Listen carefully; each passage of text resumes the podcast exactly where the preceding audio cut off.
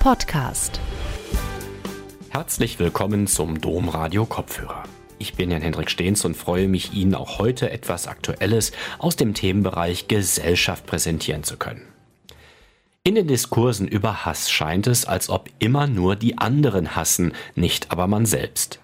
Hilge Landwehr, Professorin für Philosophie an der Freien Universität Berlin, benennt die Transformation, die der Hass durchläuft, um gesellschaftlich akzeptabel zu werden. Dazu bedarf es genauer Beschreibungen von kollektiven Emotionen und Haltungen wie Überlegenheitsgefühlen, Verachtung, Empörung und Ressentiment. Manchmal wird der Hass mit diesen Gefühlen verwechselt, manchmal erfolgen echte Transformationen. Nicht in jedem Fall ist es weniger gefährlich, wenn Hass in Verachtung umgewandelt wird. Ihren Vortrag Die simple Anatomie des Hasses und die Raffinesse seiner Tarnungen hielt Professorin Landwehr im Rahmen des 25. Philosophikum Lech im September 2022. Gute Unterhaltung. Ich bedanke mich erstmal sehr, sehr herzlich für diese Einladung an diesen wunderschönen Ort und bei dieser wirklich guten Atmosphäre. Ich finde das ganz außergewöhnlich, dass bei einer solch großen Veranstaltung so ein angenehmes Diskussionsklima herrscht. Ja, ich möchte Ihnen die Überlegungen vorstellen, die mich zu der These geführt haben, dass Hass sich oft hinter anderen Gefühlen verbirgt. Aus diesem Grund spreche ich im Folgenden neben Hass auch über Empörung, vor allem aber über Verachtung. Hass und Verachtung werden oft miteinander verwechselt, gehen aber auch ineinander über und das wirkt sich vor allem im öffentlichen Raum fatal aus. Empörung, Hass, Verachtung All diese Gefühle, die sich gegen andere richten, haben unterschiedliche Implikationen und Handlungspotenziale. Deshalb ist es erforderlich, sie genau zu unterscheiden. Die Verwechslung dieser Gefühle folgt, so meine These, normativen Vorgaben und wird auch strategisch genutzt. Sie geschieht nicht zufällig, sondern systematisch. Solche Verwechslungen und gezielte Umdeutungen sind in allen politischen Feldern anzutreffen. Sie können unter Umständen Massen mobilisieren und für beliebige politische Ziele genutzt werden.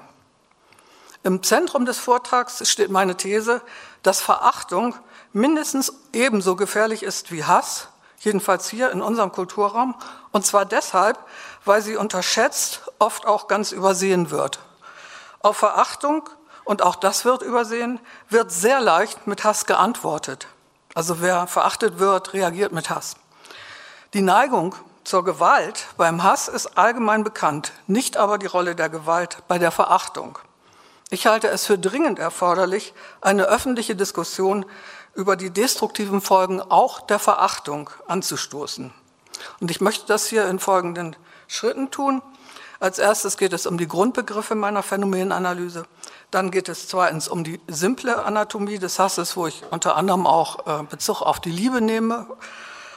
Drittens geht es um die normativen Prägungen der Aggressionsaffekte. Ein bisschen haben wir schon bei Christoph Dämmerling gehört. Das werde ich hier noch ein bisschen weiter vertiefen. Und dann geht es viertens um Verachtung und fünftens schließlich um die Gefühlsdynamiken zwischen Hass und Verachtung. Vorausschicken möchte ich, dass ich unter Hass ein Gefühl verstehe, wie auch meine Vorredner, dass ich nur gegen, nur gegen Personen richten kann. Redeweisen wie ich hasse es, schlechte Hausarbeiten zu korrigieren, bezeichnen bloße Abneigungen, aber nicht das, was wir unter Hass verstehen.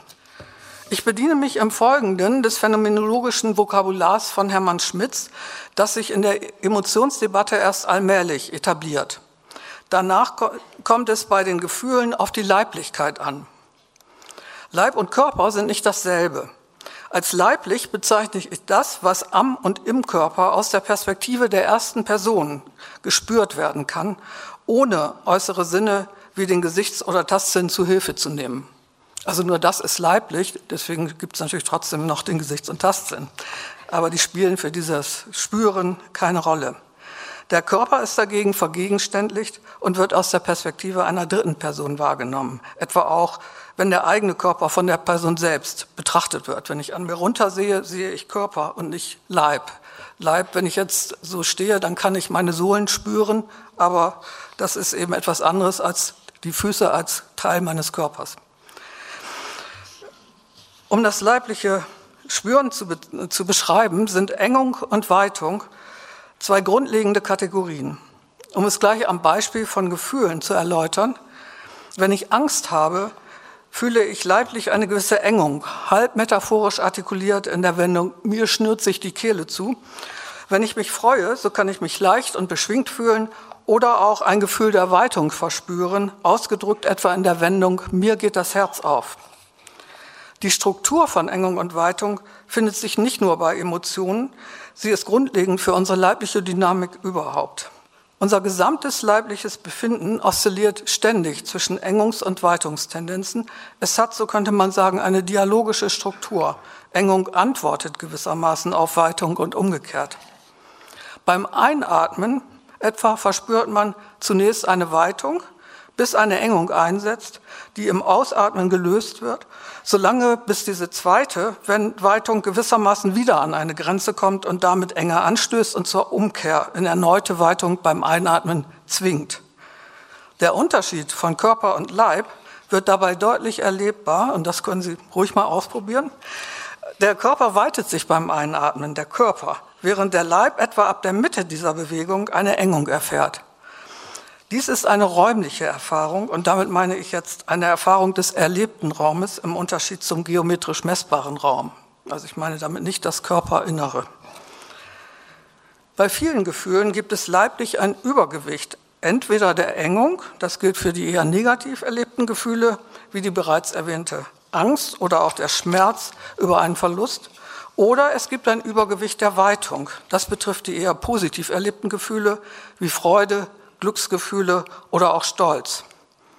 Die Aggressionsgefühle zeichnen sich dagegen durch eine dynamische Mischung leiblich weitender Richtungen nach außen auf das Objekt und einem dem entgegenwirkenden engenden Impuls aus. Als weitend wird zum Beispiel bei Wut und Zorn erlebt, wenn sie buchstäblich nach allen Seiten sprühen. Weitend ist aber auch die frontale Richtung auf den Gegner zu beim Hass. Die engende Gegenrichtung kommt leiblich durch die Kanalisierung der weitenden Impulse zustande in angespannter oder konzentrierter Ausrichtung auf die Person, auf die sich das Gefühl bezieht, etwa in der Fixierung auf den Gehassten oder auf den Rivalen in der Eifersucht. Gefühle lassen sich auch durch die Unterscheidung von Verankerungspunkt und Verdichtungsbereich genauer beschreiben. Als Verankerungspunkt kann der Anlass, der das Gefühl auslöst, löst verstanden werden, während der Ausdruck Verdichtungsbereich jene Aspekte der Situation bezeichnet, in denen sich das Gefühl anschaulich sammelt. Und diese abstrakte Bestimmung habe ich hier mal an dem Standardbeispiel von Hermann Schmitz ein bisschen aufgemalt. Der Verankerungspunkt ist die Furcht vor dem zu erwartenden Schmerz. Und der Verdichtungsbereich ist dieser Bohrer, mit dem der Zahnarzt auf einen zukommt. Ja? Es ist leider das einzige Bildchen. Die Philosophen und auch die Philosophinnen leiden ja ein wenig an der Bilderarmut. Das ist bei mir leider auch so. Ähm, beim Hass verdichtet sich das Gefühl zweifellos im Bild der gehassten Person. Das ist ihr Verdichtungsbereich. Aber welchen Verankerungspunkt oder Anlass hat der Hass? In welchen Situationen entsteht er? In der Philosophie der Gefühle wird manchmal behauptet, Hass habe gar keinen Verankerungspunkt, also auch keinen nachvollziehbaren Anlass. Er sei durch und durch irrational. Normative Stellungnahmen dieser Art sollten aber nicht den Blick auf das Gefühl verstellen. Für die phänomenologische Beschreibung des Hasses sollten nicht die Fälle paradigmatisch genommen werden, in denen der Hass besonders abwegig oder beliebig erscheint, sondern es sollte von Situationen ausgegangen werden, in denen der Hass wenigstens nachvollziehbar ist, wenn auch nicht akzeptabel.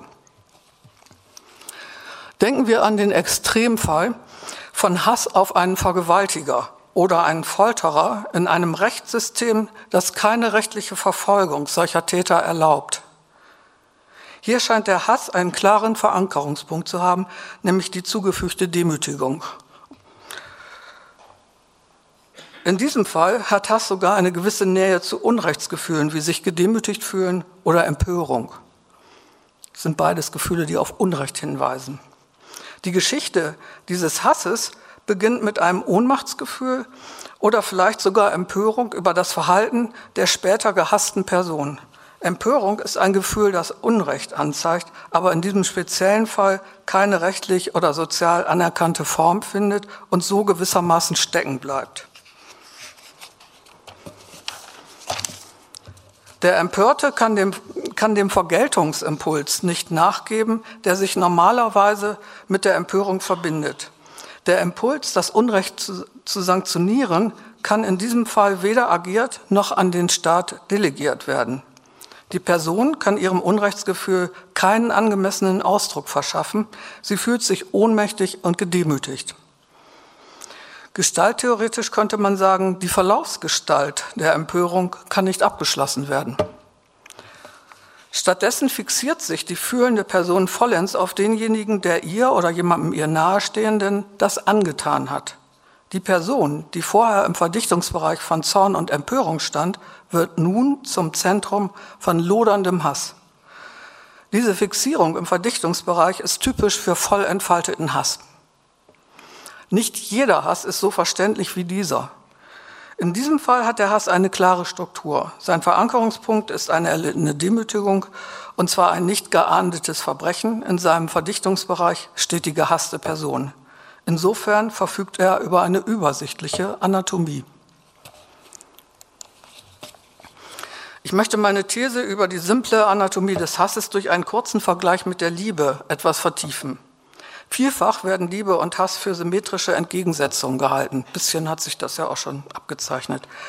Dagegen werde ich für die These argumentieren, dass Liebe als Gefühl deutlich vielschichtiger ist als Hass. Selbstverständlich, ohne dem Gefühl der Liebe hier im Rahmen unseres Themas auch nur annähernd gerecht werden zu können.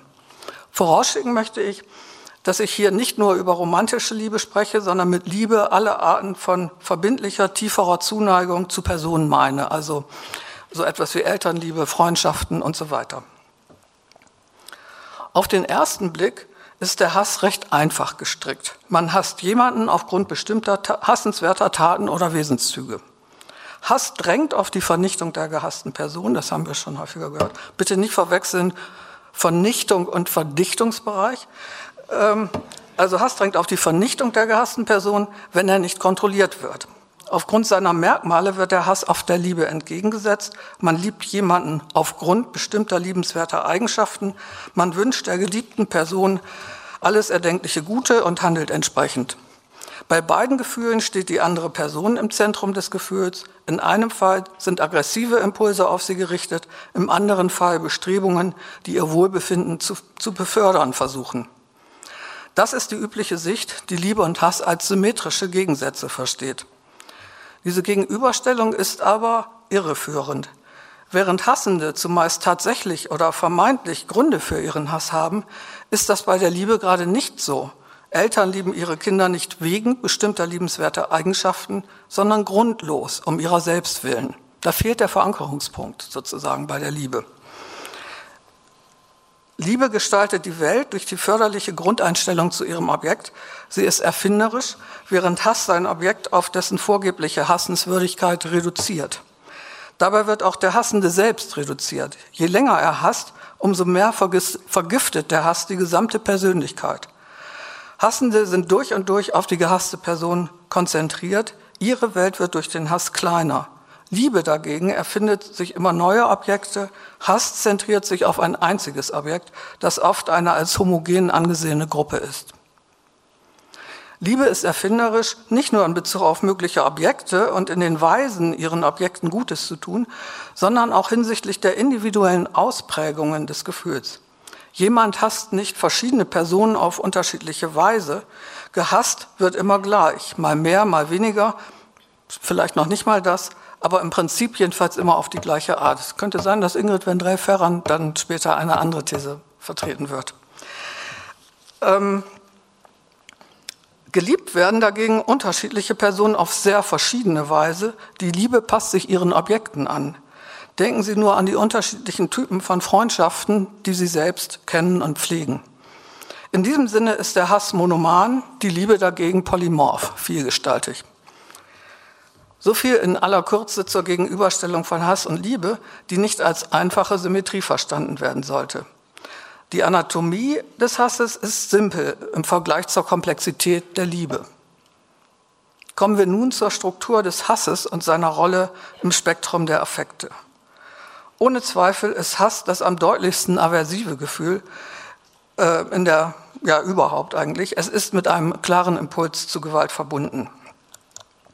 In seinem Verdichtungsbereich steht ein personales Objekt, das eine Person oder eine bestimmte Gruppe sein kann.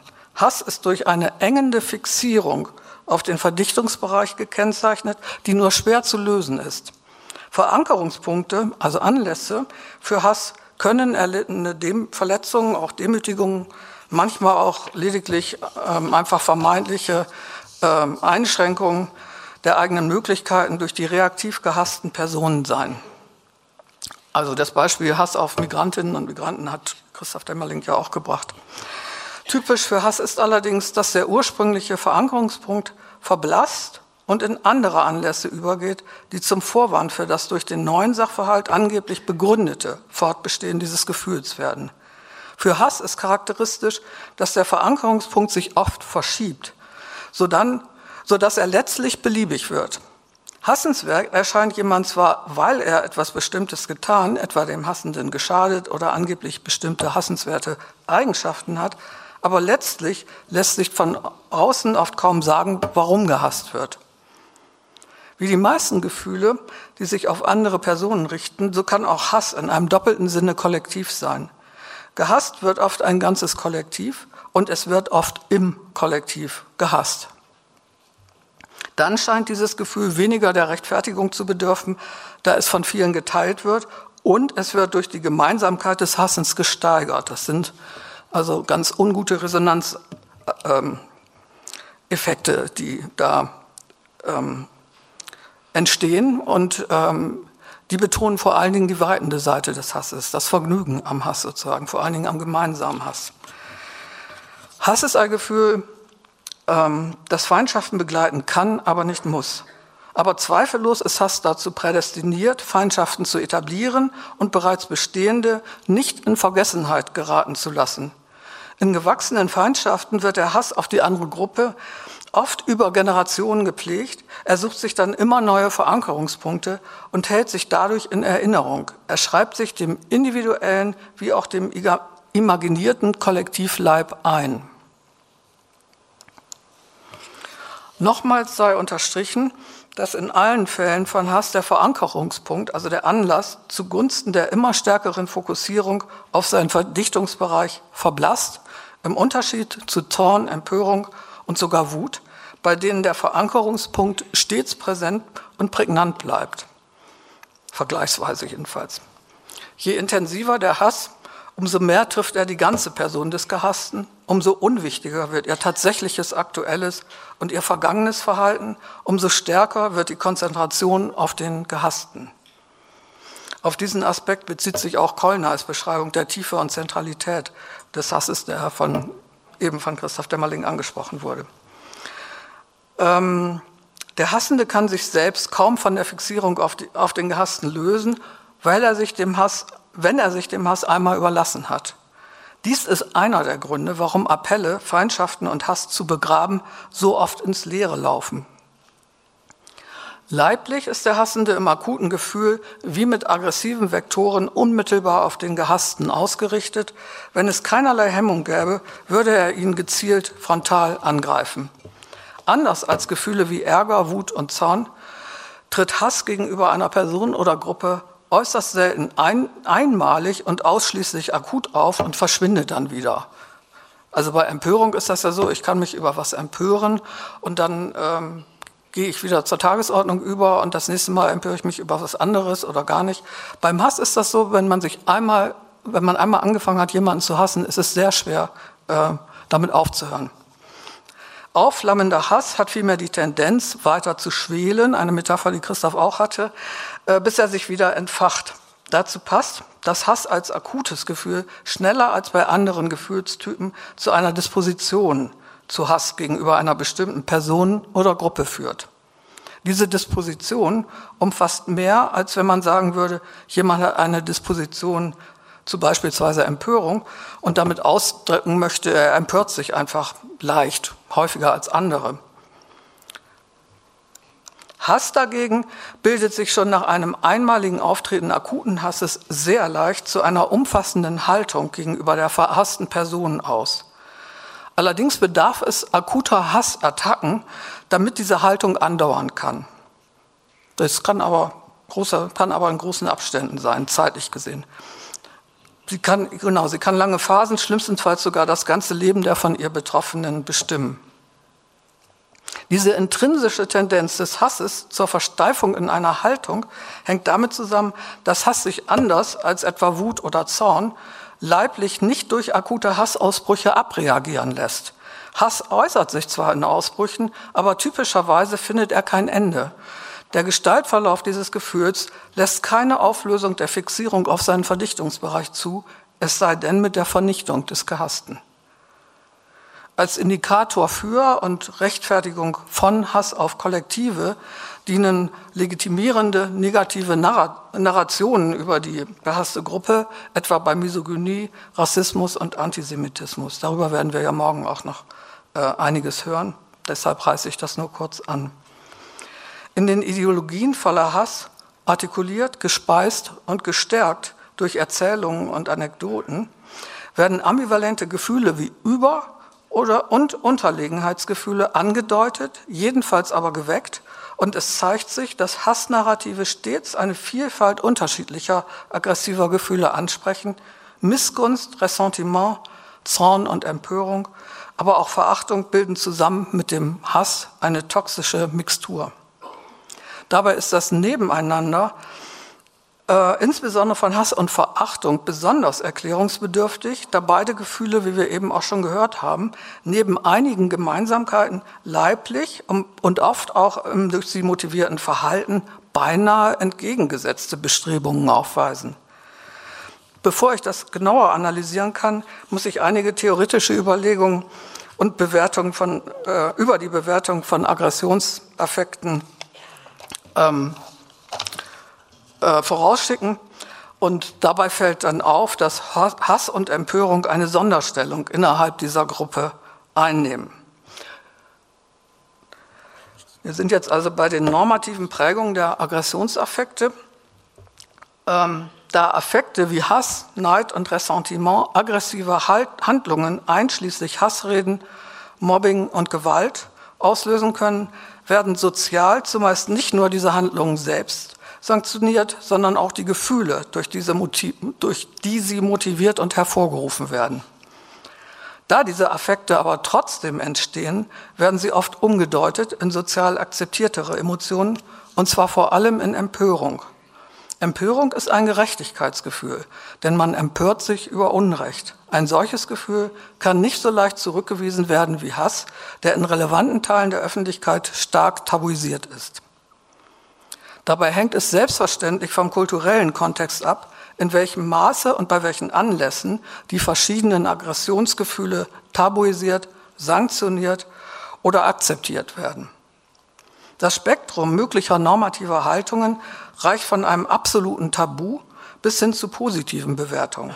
Das Tabu bezieht sich vor allem wegen des hohen Gewaltpotenzials dieses Gefühls zumeist auf Hass, unkontrollierte Wutausbrüche und Jähzorn werden dagegen lediglich missbilligt. Manche Formen von Neid werden, gerade unter neoliberalen Vorzeichen, sogar für produktiv gehalten, weil sie die Anstrengung und möglicherweise auch die Leistung verstärken, indem sie die Konkurrenz verschärfen und ein sich durchsetzen befördern. Andere Varianten von Neid werden dagegen als Missgunst verurteilt, weil sie die Fühlenden weniger souverän, nämlich als zu kurz gekommen, in Anführungsstrichen, Strichen, äh, erscheinen lassen – ein Bild, das sich mit der heute überall erwarteten guten Performance nicht verträgt und also tunlichst vermieden werden sollte. In westlich orientierten Kulturen finden die vergeltenden Gerechtigkeitsgefühle, Zorn und Empörung besondere Anerkennung. Der Unterschied zwischen diesen beiden Gefühlen, also zwischen Zorn und Empörung, ist minimal. Zorn verlangt immer ein personales Objekt, man zürnt jemandem, während Empörung sich außer auf Personen auch auf, auch auf abstraktes Unrecht beziehen kann, dessen Verursacher unbekannt oder nicht auszumachen sind. Wegen der strukturellen Ähnlichkeit nenne ich beide Gefühle oft in einem Atemzug. Wie kommt es zu dieser Sonderstellung der Akzeptanz? Zorn und Empörung sind im Spektrum der Aggressionsaffekte sicherlich diejenigen Gefühle, die in angemessenen Äußerungsformen sozial am meisten Verständnis und sogar Wertschätzung finden. Ihre Struktur ist besonders prägnant. Man zürnt wegen eines Verstoßes gegen eine, gegen eine in subjektiver Sicht verbindlich geltende Norm, also für den, der fühlt, und zwar jemanden, der diesen Verstoß begangen hat. In der Philosophie gelten Zorn und Empörung neben Schuldgefühl und Achtung als die wichtigsten Rechtsgefühle. Rechtsgefühle sind solche Gefühle, die gewissermaßen einen Ausgleich in einem äh, irgendwie beschädigten Rechtsraum herzustellen äh, streben. Zudem nehmen Zorn und Empörung, die stets im Rahmen kultureller Normen ausgebildet werden, in ihrer Intensität Maß am geschehenen Unrecht. So würde Empörung darüber, dass jemand versehentlich meinen Kugelschreiber weggenommen hat, zweifellos als unangemessen angesehen werden und tatsächlich normalerweise auch gar nicht vorkommen. Wenn dagegen der gewählte Präsident eines Landes bei der nächsten Wahl das Wahlergebnis, bloß weil er verloren hat, nicht anerkennt, obwohl alle demokratisch-rechtlichen Institutionen die Ergebnisse geprüft haben, dann ist das in hohem Maße empörend. In diesem Fall erwartet man geradezu die Empörung von allen demokratisch gesinnten Bürgerinnen und Bürgern.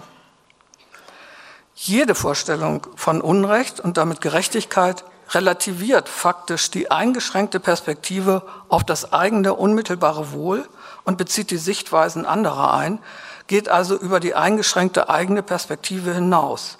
Daher die vergleichsweise hohe Akzeptanz von Zorn und Empörung. Das, was an diesen Emotionen aggressiv ist, scheint gerechtfertigt, weil es sich nicht um bloß egoistische Interessen handelt, wie etwa bei Neid und Eifersucht.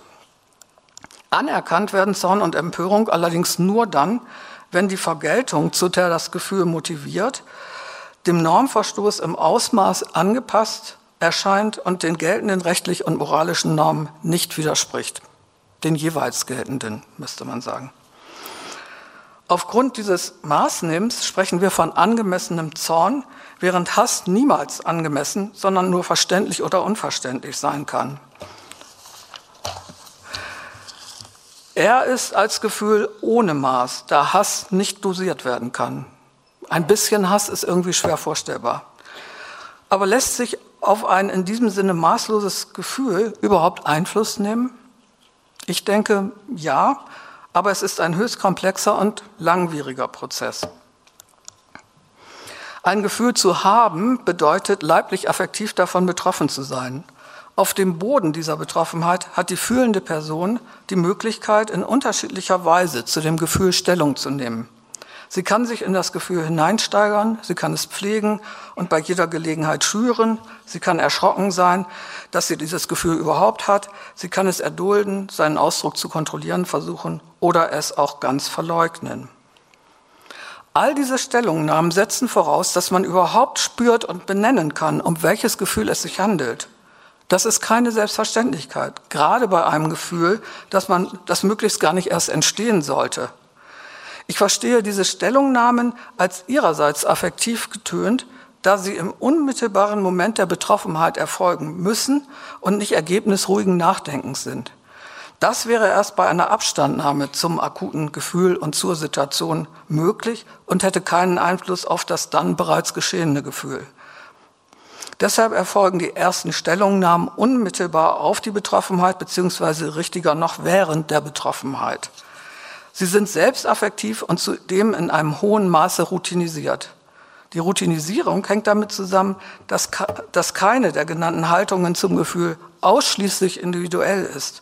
Alle sind prinzipiell auch kulturell geprägt. Auch die affektiven Stellungnahmen zum Hass werden durch Sozialisationsinstanzen wie Familie, Peergroups, mediale Diskurse und so eingeübt, gefördert oder eben auch behindert. Wenn der Hass in einem im eigenen Milieu tabuisiert ist, fällt es selbstverständlich leichter, sich davon zu distanzieren und ihn zu ächten, als im umgekehrten Fall. Bei einem hochgradig ungewollten Gefühl wie Hass ist es besonders in tabuisierenden Gefühlsmilieus schwer, die ersten Anflüge davon überhaupt zu erkennen. Aber selbst wenn man äh, es bei sich selbst erkannt hat, ist es nicht möglich, sich dieses Gefühls einfach zu entledigen wie eines Kleidungsstücks, das nicht mehr passt. Deshalb sucht das Gefühl sich andere Wege, die nur selten von der führenden Person bewusst gewählt werden. Diese Wege sind vielfältig. Sie reichen von einer völligen Ignoranz und Verleugnung des Gefühls über eine ungewollte Verwechslung mit anderen Gefühlen, Fehlinterpretationen eigener Betroffenheit also, über halbbewusste Umdeutungen bis hin zu echten Transformationen in, in andere Gefühle. Diese unterschiedlichen Prozesse auseinanderzuhalten, ist wirklich nicht einfach. Denn Emotionen treten selten isoliert auf, sie vermischen sich und gehen ineinander über. Dabei entstehen Gefühlskonglomerate, also Mischungen und Zusammenballungen verschiedener Gefühle, die in bestimmter Weise zusammenpassen oder ineinandergreifen. Christoph Dämmerling hat das gerade bei dem, für das Ressentiment erläutert, wie viele unterschiedliche Gefühle da eine Rolle spielen. Aber es gibt auch echte Übergänge zu verzeichnen, bei denen ein Gefühl sich in ein anderes verwandelt. Auf dem Hintergrund dieser komplexen Prozesse und ihrer normativen Einbettung ist es wenig erstaunlich, dass wir anfällig sind für Selbsttäuschungen über eigene und fremde Gefühle. Dies eröffnet Möglichkeiten, in solche Prozesse von außen gezielt einzugreifen, und zwar vor allem durch Fehlinterpretationen, um so die heiklen Gefühle anderer gar nicht erst zu benennen oder sie zu verharmlosen, zu manipulieren und zu steuern. Lassen sich in dieser komplizierten Situation überhaupt gewisse Muster erkennen? Ich denke, dass dies durch genaue Phänomenbeschreibung möglich ist. Gemeinsam ist allen Aggressionsaffekten das personale Objekt in ihrem Verdichtungsbereich, das mehr oder weniger scharf umrissen ist. All diese Affekte sind leiblich gegen dieses Objekt gerichtet, in gereizter, explosiver oder fixierender Weise. Das sind leicht zu übersehende Unterschiede, Zumal dann, wenn man sich selbst beim Hassen ertappt und das nicht wahrhaben möchte. Die Gemeinsamkeit des personalen Objekts im Verdichtungsbereich der Aggressionsgefühle erleichtert Übergänge und Transformationen von einem Aggressionsaffekt zu einem anderen, ähm, aber auch Verwechslung, Verankerungspunkt, Anlass und Verdichtungsbereich können als Teil des erlebten Gefühlsraumes aufgefasst werden.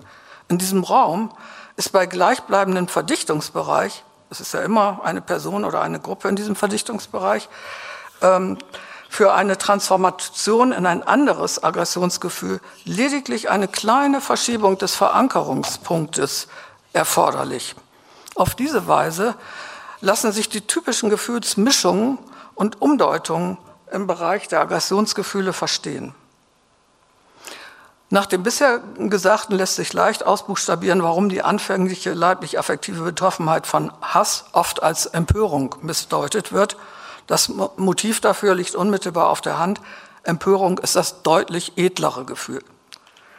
Es müssen lediglich empörende Anlässe gefunden werden, die, die denen in Wahrheit Gehassten unterstellt werden können, denn der Verdichtungsbereich bleibt ja gleich. Aber was ist jetzt mit Verachtung? Verachtung ist ein Gefühl, das bisher wenig im öffentlichen Diskurs auftaucht. Meine These ist allerdings, dass Verachtung entgegen diesem ersten Eindruck ein erschreckend präsentes Gefühl in unserer Kultur ist. Sie ist deshalb so präsent, so die weitergehende These, weil sie zumeist übersehen wird. Wenn Verachtung aber nicht mehr zu übersehen und zu verleugnen ist, so wird sie verharmlost.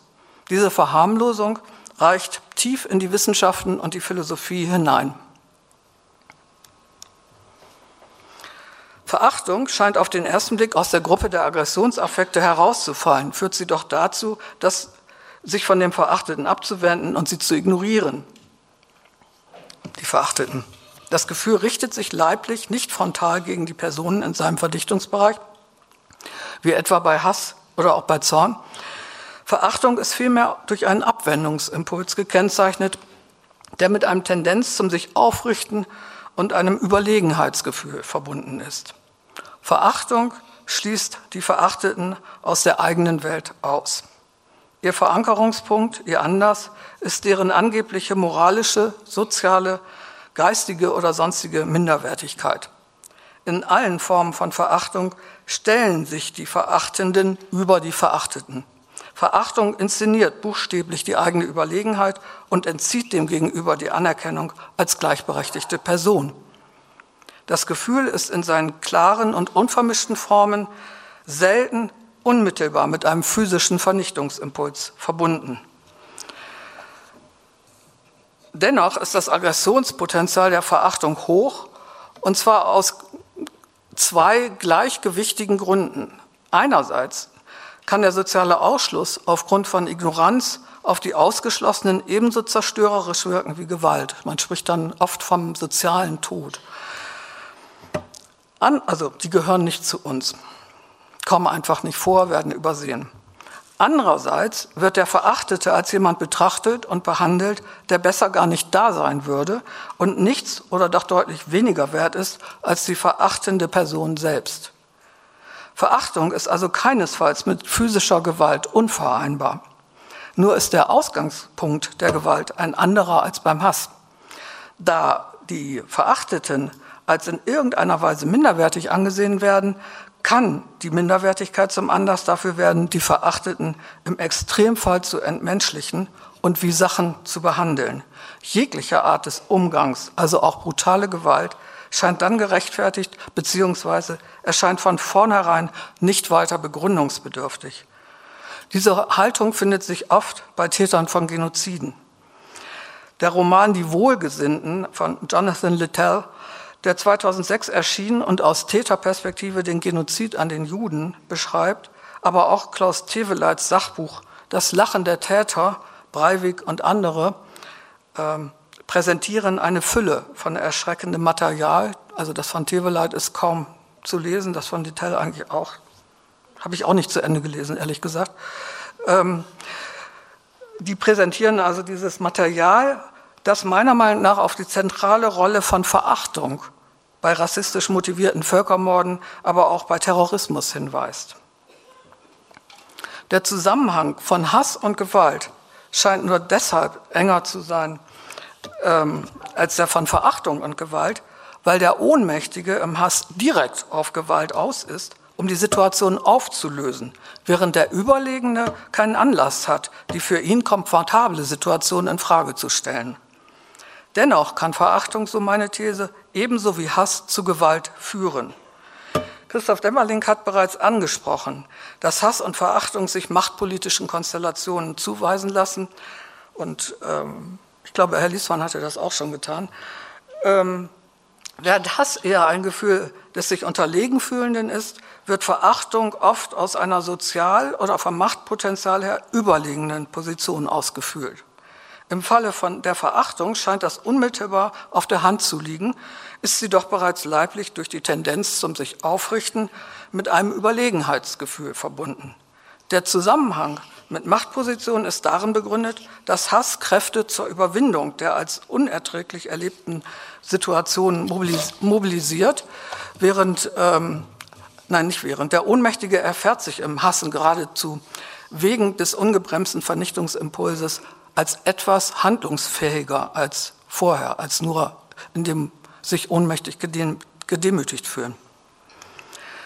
Diese idealtypische Beschreibung beider Gefühle war erforderlich, um die Phänomene unterscheiden zu können.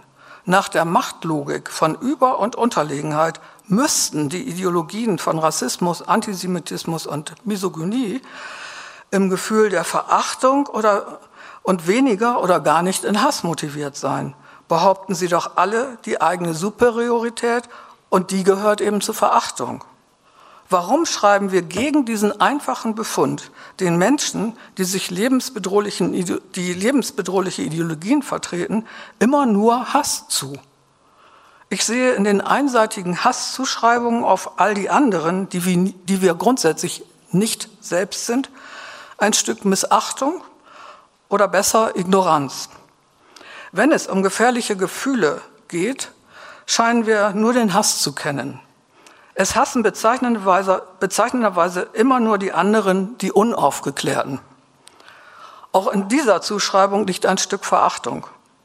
Das mindestens ebenso gefährliche Gefühl der Verachtung ziehen wir zumeist weder bei uns selbst noch bei anderen in Betracht.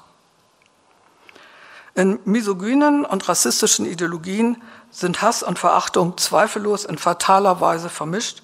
Sie scheinen nahtlos ineinander überzugehen und sich abwechseln zu können. Ist die Zurechnung der beiden Gefühle auf Machtkonstellationen dann falsch, wie wir das ja eigentlich ja schon mehrfach vorgenommen haben?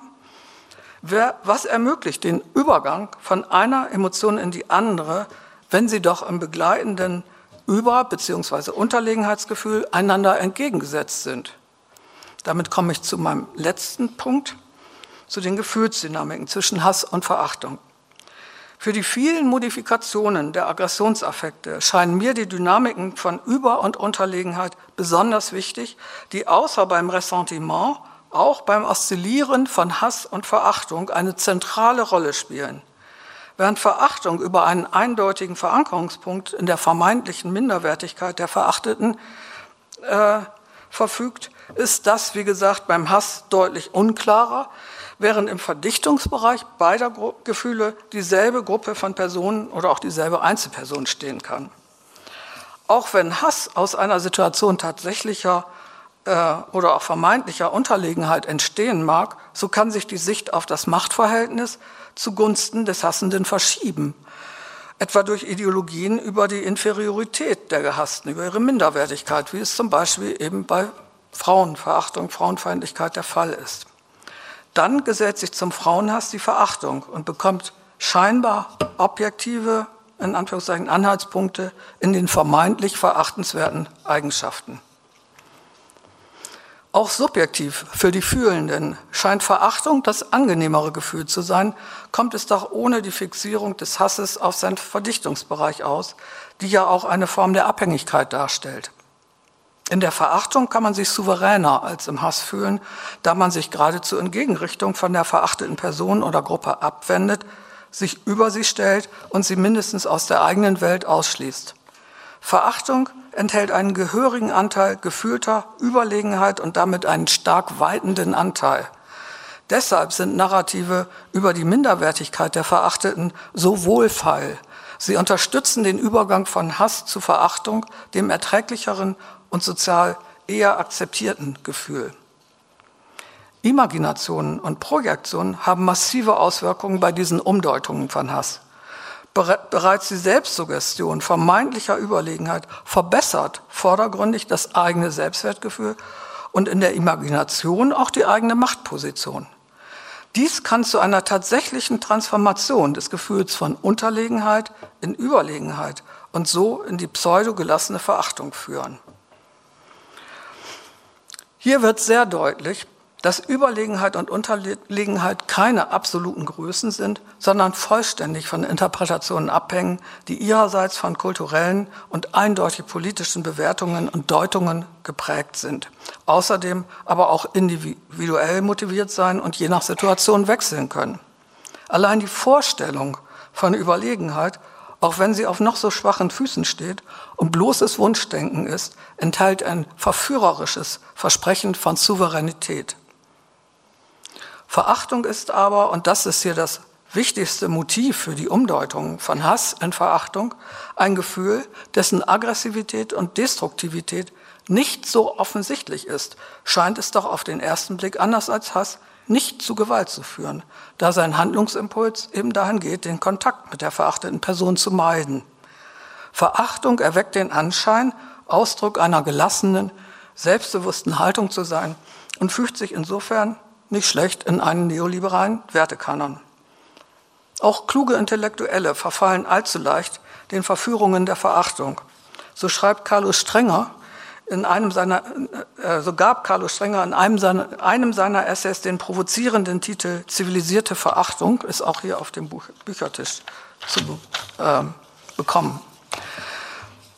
Ähm, er versteht darunter, ich zitiere, eine Haltung, aus der heraus Menschen Glaubenssätze, Verhaltensweisen und Wertsetzungen verachten dürfen oder gar sollen, wenn sie diese aus substanziellen Gründen für irrational, unmoralisch, inkohärent oder unmenschlich halten. Kann Verachtung aber wirklich zivilisiert werden, so dass sie sich nur gegen Meinungen, Glaubensinhalte und Werte richtet, nicht aber gegen die Menschen, die diese Meinungen, Glaubensinhalte und Werte vertreten? Nach dem bisher Gesagten ist diese Bedingung durch und durch unrealistisch, da sie das Wesen der Verachtung verkennt. Verachtung ist ein Gefühl, das in seinem Verdichtungsbereich notwendigerweise auf Personen bezogen ist. Man verachtet jemanden und nicht etwas. Meinungen, Glaubensinhalte und Werte kann man teilen oder wertschätzen, aber auch ablehnen oder gar verabscheuen. Auch das ist natürlich möglich, aber man kann sie nicht wirklich verachten und man kann sie auch nicht wirklich hassen. Starke Abwertungen von Meinungen anderer, verbunden mit einem Gefühl der eigenen Überlegenheit, das die Verachtung schließlich ausmacht, lassen sich im Gefühl nicht von denjenigen trennen, die für die verachtenden achteten Werte einstehen. Im Gefühl nicht, analytisch natürlich, aber im Gefühl lässt sich das eben nicht trennen. Oder sollte ein ganz klein bisschen Verachtung dennoch erlaubt sein? Mir ist nicht daran gelegen, Verachtung zu verbieten, ganz abgesehen davon, dass ich das natürlich auch gar nicht könnte. Ich möchte sie lediglich benennen und sichtbar machen.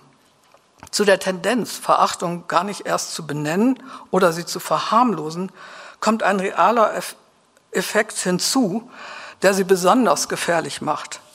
Bemerkenswert ist nämlich nicht nur die Dynamik von Über- und Unterlegenheitsgefühlen bei Hass und Verachtung, sondern vor allem die externe Dynamik, die Interaktion der Gefühle äh, zwischen Individuen untereinander beziehungsweise zwischen Gruppen. Das ist, das, noch, das ist natürlich das deutlich gefährlichere, wenn Gruppen äh, ähm, äh, sich gegenseitig in diesen destruktiven Gefühlen hochschaukeln. Die emotionale Reaktion auf das verachtet werden dürfte zumeist Hass sein. Vielleicht auch noch Wut, aber leider auch oft Hass, ein Gefühl, das auch aus meiner Sicht keinesfalls wünschenswert ist. Hier wird deutlich, dass die Gefühle und gefühlsmäßigen Haltungen, die andere einem entgegenbringen, wahrgenommen und ebenfalls mit Emotionen beantwortet werden. Hier liegt die größte Gefahr der Aggressionsaffekte. So mag die Verachtung auf der inneren Bühne des, der Fühlenden den Vorteil haben, sich überlegen fühlen zu können. Wenn einem aber Verachtung entgegenschlägt, so löst sie Wut und Hass aus, da sofort spürbar wird, dass man in eine minderwertige Position geschoben werden soll. Wenn Hass und Verachtung tatsächlich diese heftige Dynamik entfalten, so lässt sich ausrechnen, wohin Verachtung im öffentlichen Diskurs führen kann, etwa die Verachtung gegenüber den Wählerinnen und Wählern der gegnerischen Partei, nämlich zu einem sich aufschaukeln der Gefühle und zu einer Zunahme an Hass. Das heißt nicht, den öffentlichen Diskurs von Aggressionsgefühlen ganz freizuhalten, ganz im Sinne von Christoph Dämmerlings ähm, Plädoyer am Ende seines Vortrags. Das scheint nämlich nicht möglich zu sein. Aber es gilt, sich gewahr zu sein, dass Hass und Anmaßung auch im linken öffentlichen Diskurs verkleidet als vermeintlich harmlose Verachtung auftreten können. Hier geht die Verharmlosung nahtlos in Selbsttäuschung über. Ich habe das abschließend in einem kleinen Schema festgehalten. Als Fazit lässt sich festhalten, dass sich die aversiven Bestrebungen der Aggressionsaffekte trotz ihrer öffentlichen und normativen Ächtung durch ihre verschiedenen Transformationen hindurch einen Weg suchen.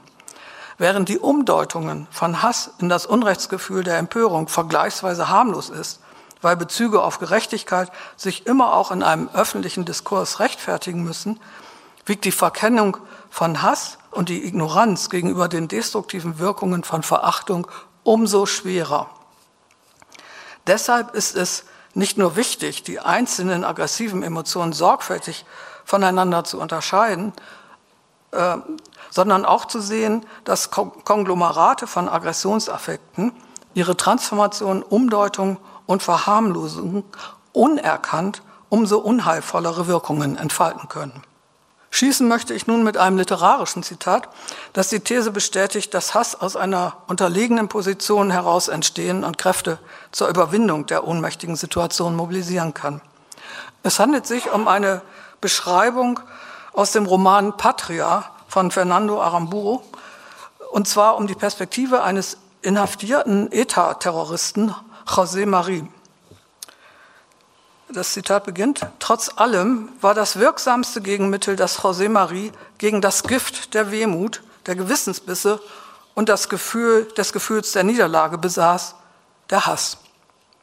Im Gefängnis war dieser tiefe Zorn, der Hass, dieser tiefe Zorn, langsam herangewachsen.